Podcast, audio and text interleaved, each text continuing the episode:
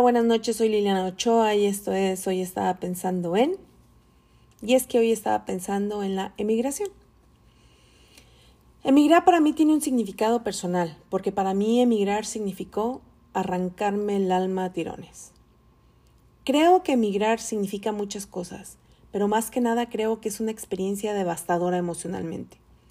Y es que no hablo tan solo del momento en el que tomamos la decisión y cuáles fueron los factores que nos llevaron a tomar esa decisión tan drástica, sino también de toda la gama de emociones psicológicas que esta decisión implica. Hace alrededor de 35 años migré de la Ciudad de México a una pequeña en aquel entonces ciudad de nombre Tepatitlán en el estado de Jalisco. Tenía tan solo 13 años y vi mi mundo derrumbarse ante mis ojos. De un solo golpe el temblor del 85 nos cambió la existencia, y sintiendo una impotencia que me devoraba por dentro, de la noche a la mañana, perdí casi todo lo que amaba y conocía.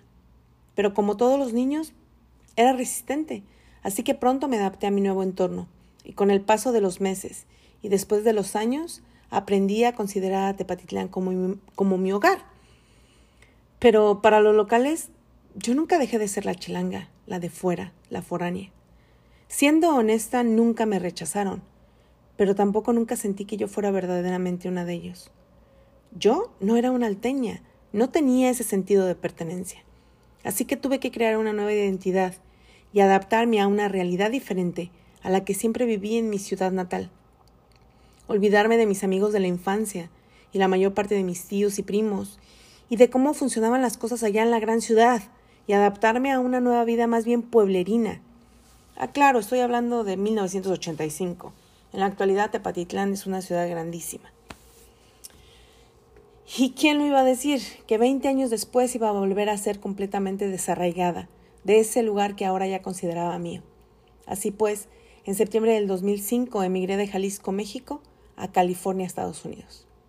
Y ahí sí, ahí sí sentí la muerte chiquita. Aún a pesar de emigrar con mi esposo y mis hijos, Tuve que dejar atrás todo lo demás que conformaba mi vida. Mis padres, mis hermanos, todo el resto de mi familia quedaba atrás, a excepción de un hermano que ya radicaba en California. Mis amigos, mi trabajo, mis estudios universitarios abandonados a medio camino, mi casa, mis muebles, mis fotos, mis mascotas, es decir, toda mi historia. También la casa de mis padres que durante los últimos 20 años habíamos convertido en un nuevo hogar, para suplir al que habíamos dejado atrás allá por 1985. Los rosales que plantamos de rodillas y esos pequeños árboles que plantamos desde que apenas eran un brote y que ahora nos daban fruta cada temporada. Ya no iban a ser parte de mi día a día. Lo estaba perdiendo todo nuevamente. Emigrar para mí fue un dolor tan intenso y tan profundo que cuando se acercaba el día de despedirme, podía sentir casi de forma física cómo poco a poco me rompían pequeños pedazos. Y es que aquel día que tomé la decisión de emigrar empezó un proceso de duelo que hacía que llorara a todas horas. Pero no solo lloraba yo, lloraban mis padres, lloraban mis hermanos, lloraban mis amigos. Llegó a haber ocasiones en las que sentía que hasta mis perros lloraban. Hasta que se llegó el día de tomar solo unos cuantos trozos de mi vida, meterlos en una maleta y tomar camino, sin la certeza de cuándo volvería a ver a mi familia otra vez y las lágrimas y el llanto comenzaron a salir a flote, pero esta vez a raudales incontenibles, imparables, en donde ese abrazo que recibí de mi familia fue tan fuerte que lo sentí como si hubiera sido un último adiós. Y fue ahí, precisamente en aquel momento, que sentí que finalmente algo dentro de mí se murió y que jamás tendré la oportunidad de volver a recuperarlo. Pero mi decisión no solo me afectó a mí, mi familia tuvo que empezar un proceso de duelo. Todos los días me extrañaban, todos los días me recordaban, todos los días me lloraban. En mi casa sobraban espacios que antes estaban ocupados. Mis amigos también sufrieron la pérdida en mayor o menor medida, dependiendo de lo cercano que habíamos sido, pero al final de cuentas, cuando emigré, todos perdimos a alguien que formaba parte de nuestras vidas. Y llegar a un país nuevo fue tan difícil que tuve que inventar una nueva identidad, aprender un nuevo idioma, comer diferente, percibir sabores y olores completamente distintos a los que estaba acostumbrada, observar calles hermosas, pero siempre vacías. Y es que hay tantas cosas viejas que se quedaron atrás y había tantas cosas nuevas que tuve que aprender que para poder sentir que encajaba al menos un poco en este mundo, tenía que ser parte de él. Pero también tuve que hacer frente a muchos otros obstáculos como la soledad, la frustración de no poder comunicarme, ya no se diga de forma fluida, sino de forma básica en otro idioma, el desconocimiento de las normas culturales de este nuevo lugar, la dificultad de encontrar un trabajo. Todo esto puso en riesgo mi identidad y mi equilibrio emocional. Y es que al principio toda mi energía estaba puesta en establecerme, en aprender el idioma, en integrarme. Y entonces dejé de lado todo lo que estaba sintiendo emocionalmente. Pero esas emociones se siguieron alimentando, me siguieron lastimando. Y cuando al final terminé por lograr el objetivo de tener un trabajo, hablar el idioma y establecerme, me asombró profundamente darme cuenta que nunca dejé de sentir nostalgia, esa tristeza que a veces me carcome por dentro, esa confusión de disfrutar de lo que he logrado, pero que al mismo tiempo siempre me hace sentir que me falta algo.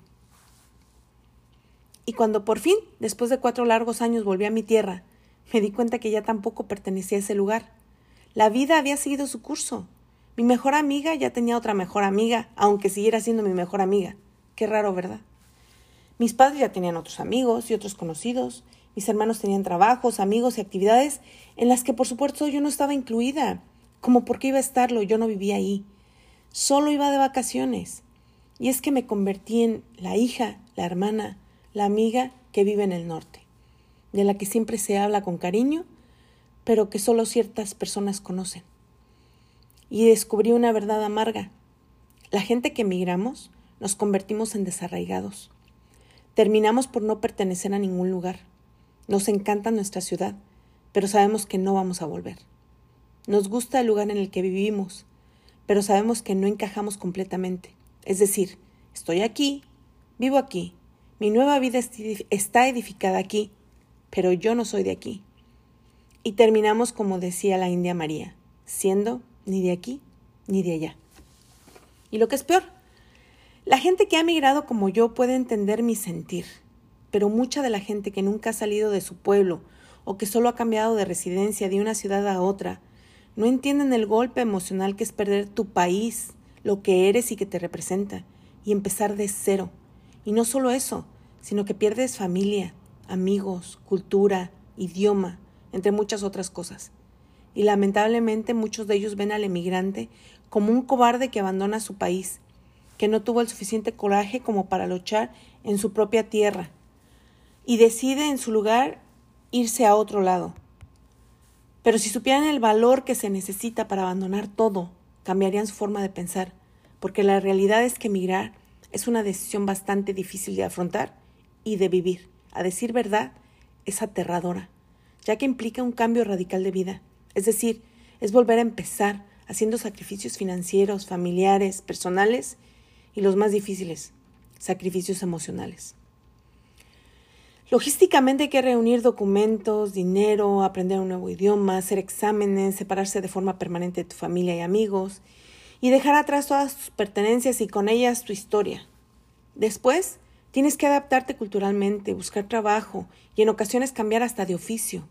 Muchas veces terminas haciendo trabajos que ni en sueños pensaste hacer alguna vez.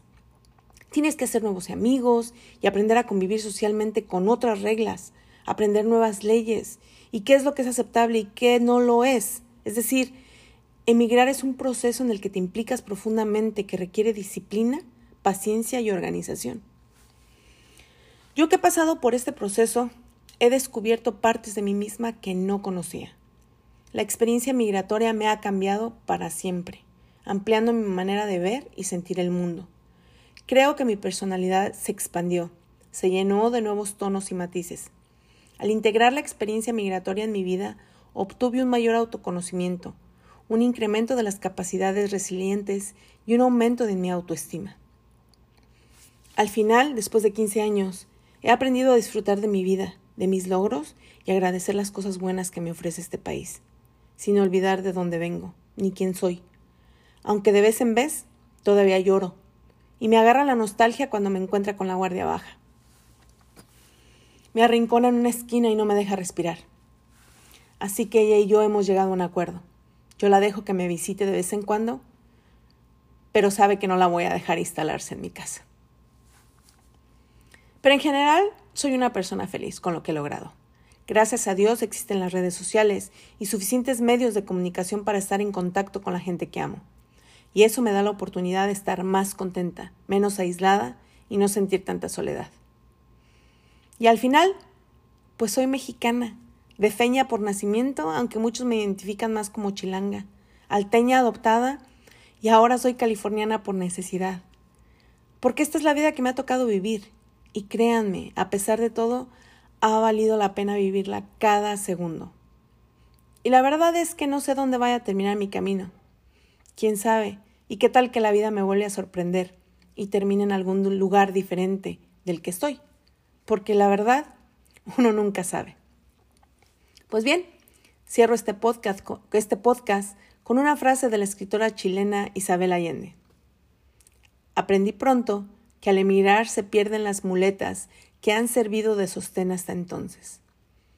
Hay que comenzar desde cero, porque el pasado se borra de un plumazo y a nadie le importa de dónde uno viene o qué ha hecho antes.